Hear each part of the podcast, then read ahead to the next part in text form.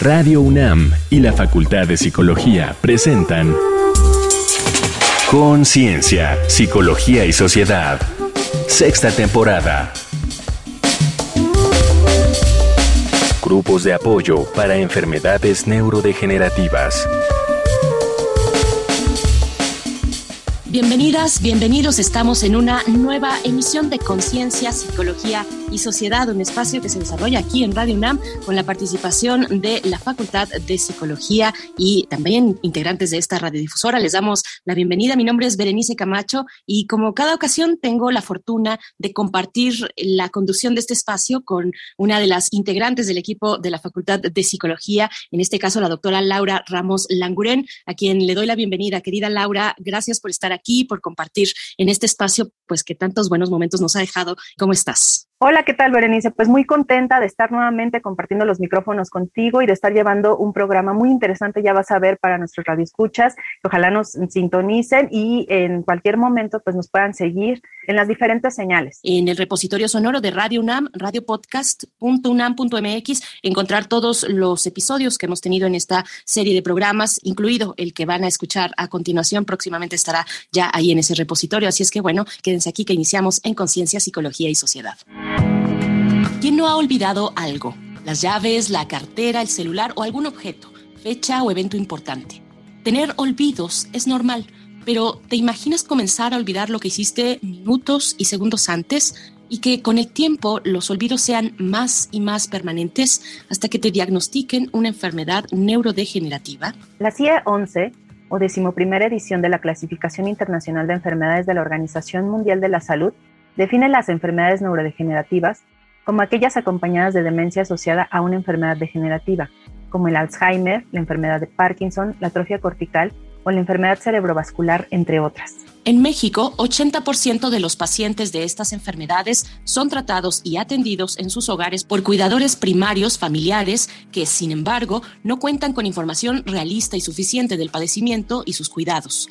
Los cuidadores son muy propensos a desarrollar síntomas de ansiedad o depresión, trastornos del sueño y al uso de drogas como ansiolíticos y antidepresivos. La naturaleza crónica e incapacitante de estas enfermedades genera en el paciente y su familia sentimientos de angustia, miedo e inquietud sobre el futuro y una serie de necesidades de atención de tipo médico y social. De la necesidad de compartir experiencias, entender mejor la enfermedad y sus consecuencias, de manejar en un ambiente de comprensión la desesperanza frente a diferentes diagnósticos y de establecer redes comunitarias de soporte, han surgido los grupos de apoyo. Formados por personas que comparten un problema común y se reúnen de forma voluntaria para enfrentar y superar situaciones de cambios personales, los grupos de apoyo reducen la carga y las molestias físicas de quienes cuidan a personas con trastornos de salud mental.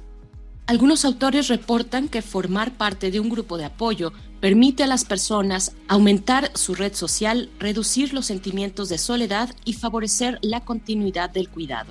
Entonces, ¿quieres saber cómo funciona y qué beneficios brinda un grupo de apoyo para enfermedades crónicas?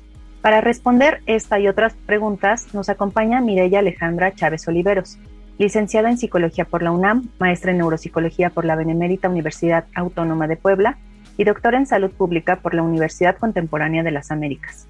Es investigadora en Ciencias Médicas en el Instituto Nacional de Neurología y Neurocirugía Manuel Velasco Suárez y ha publicado cuatro capítulos de libros y 20 artículos en revistas indexadas sobre aspectos diversos de las enfermedades neurológicas.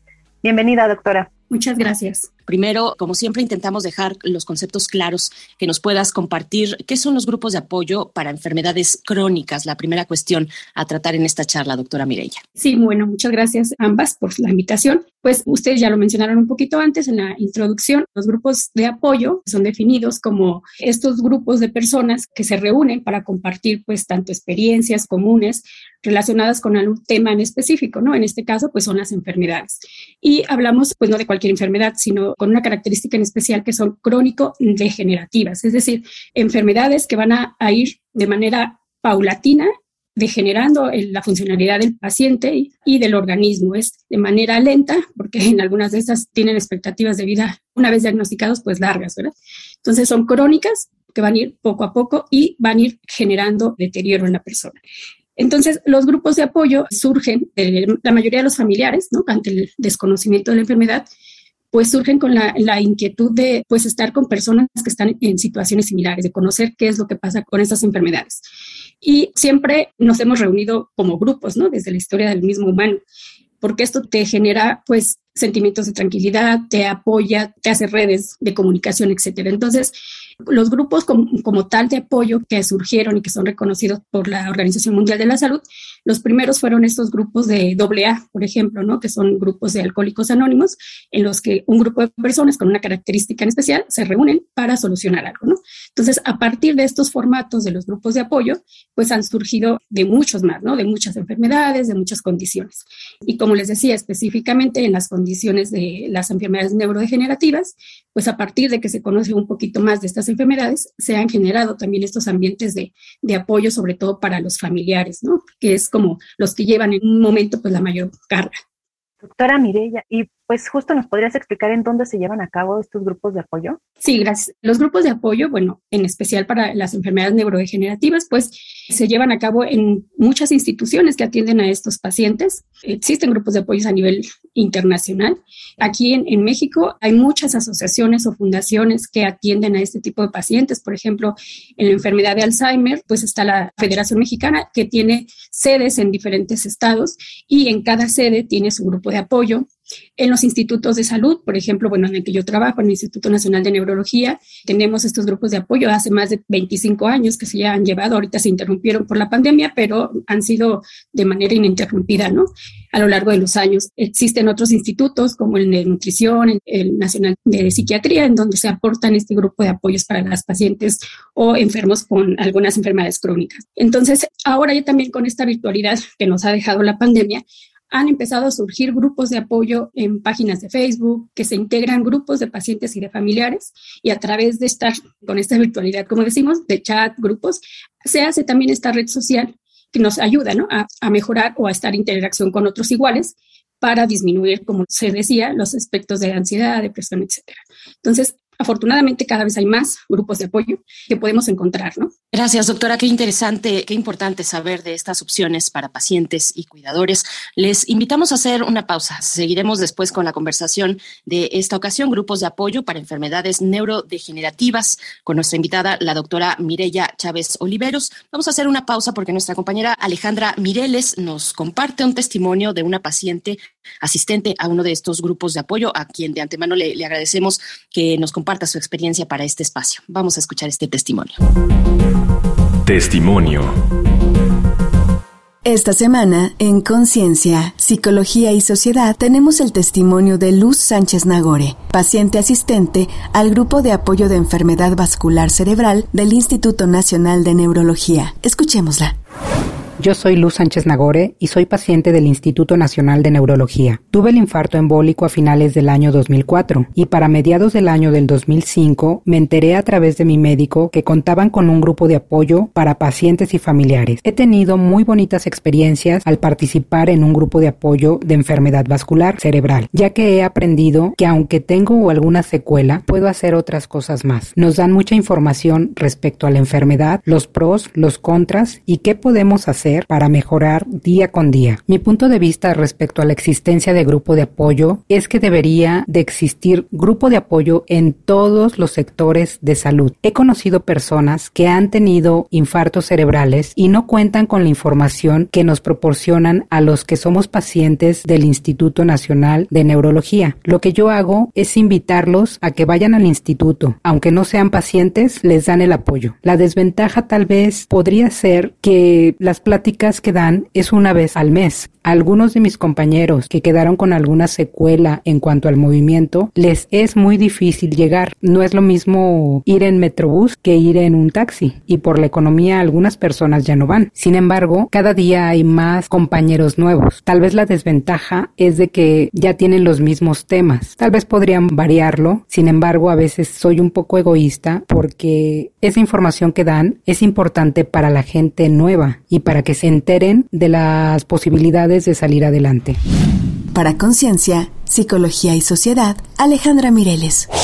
Estamos de regreso en Conciencia, Psicología y Sociedad. Muchas gracias por su escucha, por su permanencia aquí en Radio UNAM y de nuevo reiterar el agradecimiento a esta paciente que nos compartió su testimonio respecto a la asistencia, a la pertenencia a un grupo de apoyo. Estamos hablando de grupos de apoyo para enfermedades neurodegenerativas y seguimos en esta conversación, doctora Mireya Chávez. Te pregunto, ¿a quién está dirigido, a quiénes están dirigidos estos grupos de apoyo y cuáles son sus dinámicas? Bien, los grupos de apoyo eh, están dirigidos principalmente a pacientes que llevan la enfermedad. En el caso de nosotros, tenemos grupos muy específicos que están dirigidos a pacientes que obviamente van acompañados con sus familiares, pero el grupo está pues dirigido a ellos, ¿no? Como por ejemplo es el caso de pacientes con enfermedad de Parkinson, con esclerosis múltiple, pacientes con enfermedad de Huntington aunque eh, esos son como muy específicos para ellos. Pero también existen grupos que son específicamente para cuidadores, dado que, bueno, pues el paciente a lo mejor ya empieza con dificultades más en la comprensión de la realidad y por lo tanto están enfocados a cuidadores. Es el caso específico de la enfermedad de Alzheimer u otras demencias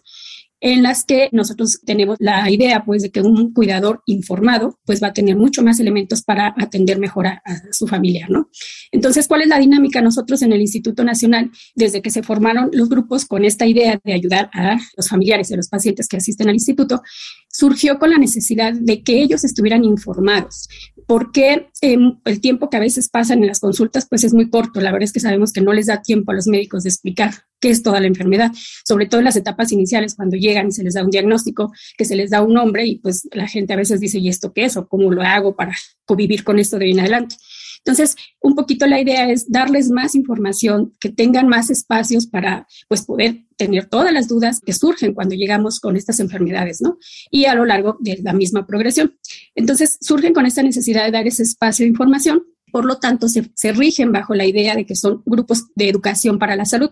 No es un grupo como tal con características psicológicas o de apoyo terapéutico. No es este el objetivo. Entonces, la dinámica de nosotros en el grupo es se hace un calendario anual en donde se establecen los temas que se van a ir desarrollando. Generalmente estos grupos se reúnen una vez al mes, ya tiene como establecida la fecha un ejemplo de los grupos de demencia, pues siempre se reúnen el primer viernes a las 12 del día. Esto es para que las personas vayan teniendo como ese espacio y que ya lo visualicen como ese día. Entonces, les decía, son grupos informativos en los que se hace además a nivel multidisciplinario. Se invitan a diferentes especialistas en la materia, neurólogos, psicólogos, psiquiatras, dependiendo del tema que, que se vaya a tratar, pues van a ser temas relacionados obviamente con la enfermedad. Hablamos también, por ejemplo, de aspectos de investigación, ¿no? Que es, en los institutos nacionales, pues son centros en donde se realiza investigación y se trata de presentar lo último que se está haciendo al tema. Y esa es la idea, como ofrecer a los pacientes y a los familiares información sobre su padecimiento, pues para que puedan tener un mejor manejo. Generalmente las sesiones son de una hora, una hora, hora y media por mucho, en donde se expone el tema y después se da espacio para dudas. Entonces, como les decía, esto es más un proceso psicoeducativo que, sin embargo, hemos visto que tiene como bastantes beneficios este. Más o menos esa es la forma en la que nosotros lo realizamos. Querida Mireya, y bueno, además de la información que reciben estos grupos de apoyo, ¿qué otros beneficios se observan al participar en ellos? Primero, que nosotros lo hemos considerado a nivel social. El equipo de nosotros de trabajo, hace unos años, hicimos dos investigaciones justo en, una denominada así, cuáles son los beneficios de la gente que acudía. Hicimos un cuestionario en donde les preguntábamos, bueno, pues ellos desde su perspectiva, tanto pacientes como cuidadores, hicimos después una comparación, pues de cuáles eran los beneficios que ellos observaban, ¿verdad? Y el 90% de los asistentes nos decía que los beneficios observados pues eran que obtenían información acerca de su enfermedad. El 92% nos decía que el pertenecer a un grupo de apoyo le había permitido hacerle frente a la enfermedad y pues como sufrirla menos, incluso nos lo refieren, ¿no? El 90%, por ejemplo, de los cuidadores, es muy importante, nos referían que ellos habían aprendido en los grupos de apoyo estrategias para mejorar el cuidado que le daban a su paciente, ¿no? Y eso les bajaba los niveles de ansiedad porque sabían que lo que lo estaban haciendo pues estaba bien hecho, ¿no?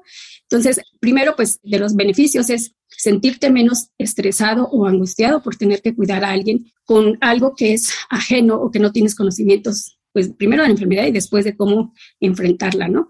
Y el segundo es como saber que hay alguien que está como con las mismas características que yo. Entonces te hace esta creencia de, bueno, no soy el único, ¿no? No es consuelo, pero puedo saber que hay alguien que está más o peor, a veces peor. Entonces, como que te sitúas en un punto y dices, eso me ayuda.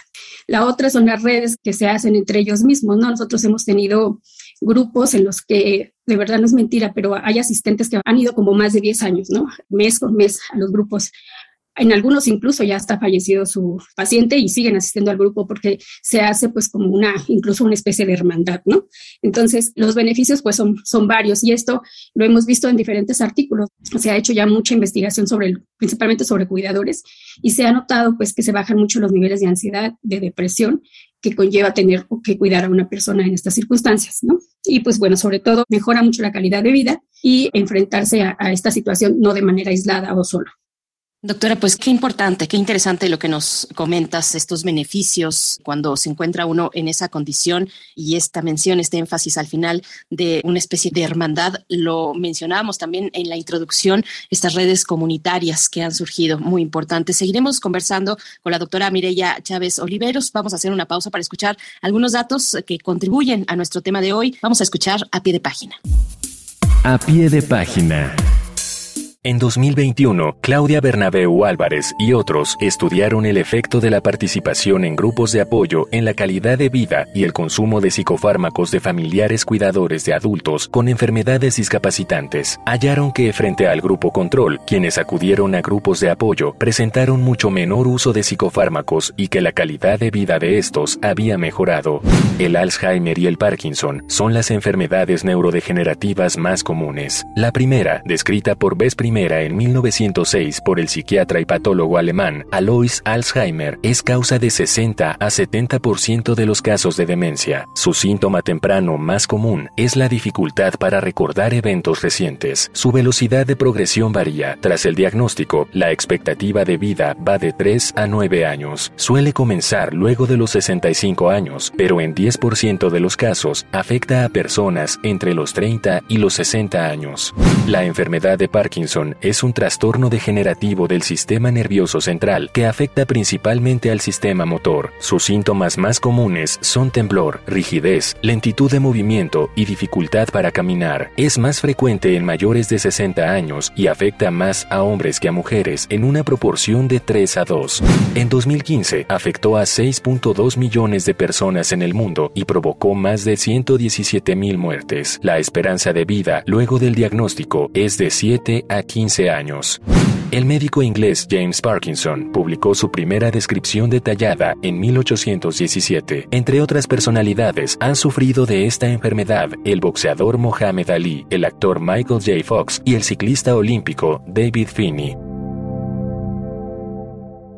Estamos de vuelta en Conciencia, Psicología y Sociedad, pues hay varios datos importantes para ponernos todavía más en contexto de nuestra charla de hoy, grupos de apoyo para enfermedades neurodegenerativas con la doctora Mireya Chávez Oliveros. Estamos llegando ya al último momento de esta charla con nuestra invitada. Bueno, decir que la doctora Chávez Oliveros es investigadora en ciencias médicas en el Instituto Nacional de Neurología y Neurocirugía Manuel Velasco Suárez. Continuamos con esta charla, doctora. Te pregunto, pues, ¿cuál es el papel en todas estas actividades, estos grupos, esta configuración de grupos? Papel del psicólogo en esta actividad? Bueno, pues muy importante, yo diría que trascendental, ¿no? Aunque algunos de los grupos en algunas instituciones no son llevados por psicólogos, pueden ser a veces organizados por otros profesionistas, pueden ser trabajadores sociales, incluso médicos, enfermería. En el caso de nosotros, bueno, sí son llevados a cabo por el área de psicología, de los que nosotros le llevamos somos psicólogos de formación. Y pues bueno, qué decirles, la verdad es que es el, trabajo eh, no solamente es organizar la sesión, invitar al participante, sino más bien es llevar a cabo un diálogo con los pacientes, con sus familiares, brindarles un espacio donde se sientan seguros.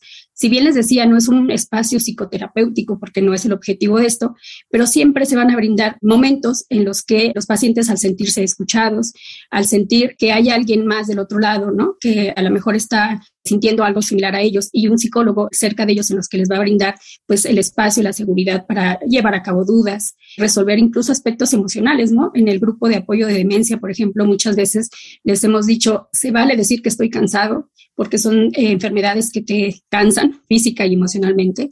Y a veces el simple hecho de que el, cuidador se dé la oportunidad de decir, sí, sí estoy cansado, pues ya les cambia la perspectiva, ¿no? Entonces, la importancia del psicólogo es, es eso, tener como profesional de esta área, pues brindarle a los pacientes, a los cuidadores, este espacio propio, ¿no? Sentirlos como un momento de, de descanso para ellos, de brindarles información, de hacerles saber que cuentan con ese espacio y de que pueden manejar situaciones emocionales, a lo mejor no de manera terapéutica, pero hacerles saber que habrá momentos en los que se pueden canalizar a áreas específicas de la psicología en el caso de que lo requieran a nivel terapéutico, etcétera, ¿no? Entonces, el papel del psicólogo me parece a mí fundamental porque es el que guía y es el que va a dar como el enfoque y el encuadre a nivel de, de información y a nivel emocional con estos pacientes.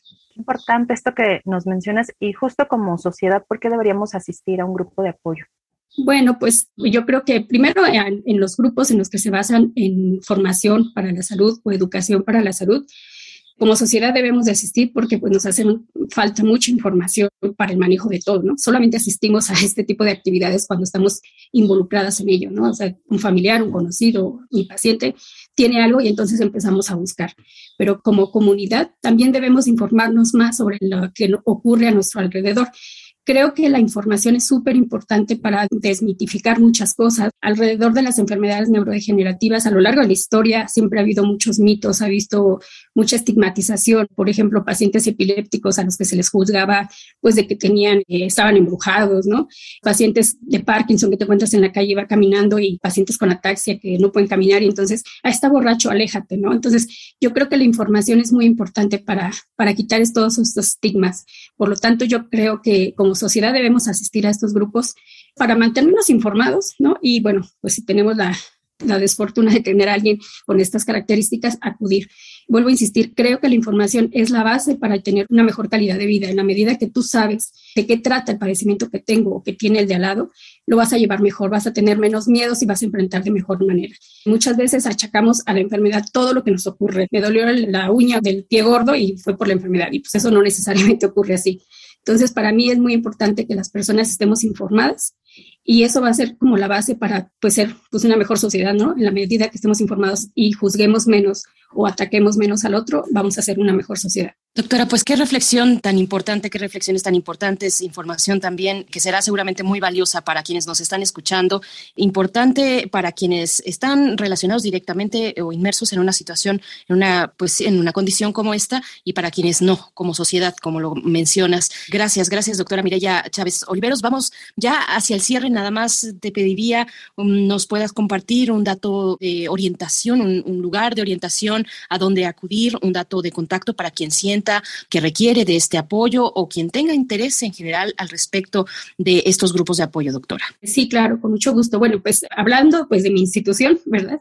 Podrían comunicarse al teléfono 55 5606 3822 a la extensión 5020, que somos el departamento de, de grupos de apoyo y pues ahí les podríamos dar información de los grupos que tenemos en este momento. Tenemos grupos para enfermedad vascular cerebral, Parkinson, demencia y epilepsia por el momento. Tuvimos que hacer una pausa por la contingencia, pero bueno, retomaremos más grupos. Ahorita también con la virtualidad estamos haciendo los grupos mixtos, es decir, algunas sesiones se hacen presencial, pero también se está transmitiendo. Entonces eso ha facilitado un poco para las personas que a veces no pueden asistir y pues si nos llaman, nos dejan sus datos de correo electrónico y con todo gusto podríamos informarles de cada grupo.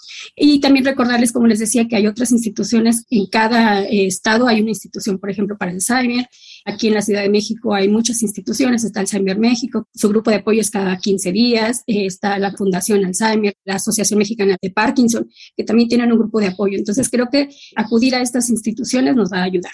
Doctora, pues muchas gracias de verdad por esta generosidad. Voy a repetir el teléfono de contacto que entiendo entonces que es del Instituto Nacional de Neurología y Neurocirugía, Manuel Velasco, donde la doctora Mireya es investigadora en ciencias médicas y el teléfono entonces es 55 5606 3822, extensión 5020. Doctora Mireya Chávez Oliveros, muchas gracias por esta participación, por esta generosidad y esta importante información de apoyo para quienes se encuentran en esa condición, la necesidad de un grupo de apoyo para enfermedades neurodegenerativas. Gracias, doctora.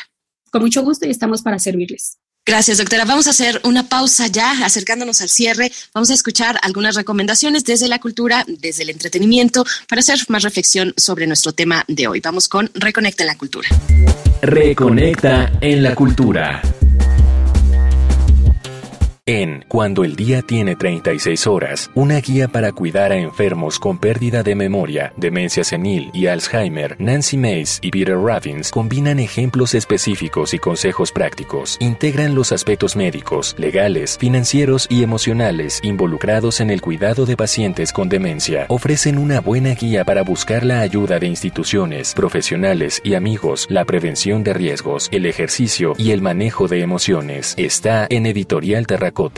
Acomódate para atender a la película Siempre Alice, actuada brillantemente por Julian Moore, una destacada lingüista con tres hijos adultos y un marido exitoso, comienza a olvidar palabras y a sentirse desorientada. Muy pronto es diagnosticada con Alzheimer de inicio temprano. Comprende, anticipa y atestigua bajo nuestra mirada la progresiva desintegración de su mente, una experiencia a un mismo tiempo desconcertante y conmovedora. El agente Topo es un curioso documental chileno dirigido por Maite Alberdi. Sergio Chami, de 83 años, se estrena como detective con la misión de vivir tres meses como agente encubierto en un hogar de jubilados para investigar un supuesto maltrato. Mientras intenta recolectar pruebas, se relaciona con algunas personas y entiende que aquello nada tiene que ver con las sospechas de la agencia. En YouTube puedes hallar la videoconferencia La importancia de los grupos de apoyo a cuidadores de pacientes con deterioro cognitivo de la neuropsicóloga argentina Lorena Echeverry Domeño, que presenta las fases de la enfermedad desde la perspectiva de la familia, los tipos de cuidadores, las tareas ligadas al cuidado, la sobrecarga del cuidador y sus síntomas de alarma y comparte los resultados de un estudio sobre personalidad y sobrecarga. Estas fueron las recomendaciones de la semana. Te dejamos con el tema Por si la vida se me olvida, del cantautor español Luis Manuel Ruiz. Ayer, o no fue ayer, lo cierto es que no te recuerdo algunos días. Lo sé, sé que lo sé, pero a la vez esta memoria me lastima. Ya estamos de regreso en Conciencia, Psicología y Sociedad, luego de escuchar estas recomendaciones culturales. Para escucharte a ti, doctora Laura Ramos Langurén, que nos puedas compartir tus comentarios de cierre. Claro que sí, Berenice. Pues qué importante justo hacer conciencia de estas enfermedades neurodegenerativas que pues estamos todavía lejos de comprenderlas del todo en cuanto a sus causas, sus tratamientos y sobre todo muy importante, pues empoderar a la gente con el conocimiento y que encuentre estos grupos de soporte, de apoyo para poder enfrentar mejor una enfermedad y acompañar, apoyar a su familiar y tener este seguimiento de la mejor forma posible. Muchas gracias, querida doctora Laura Ramos Languren, por estar aquí, por esta conducción. Nosotros ya nos despedimos. Muchas gracias a todo el equipo, el que hace parte de la Facultad de Psicología y también de Radio UNAM. Les invitamos a continuar aquí en la programación de Radio UNAM. Nos despedimos ya y, por supuesto, nos encontramos en una siguiente ocasión aquí en Conciencia, Psicología y Sociedad. Se despide de ustedes, Berenice Camacho. Hasta pronto. Conciencia, Psicología y Sociedad una producción de Radio UNAM y la Facultad de Psicología de la UNAM.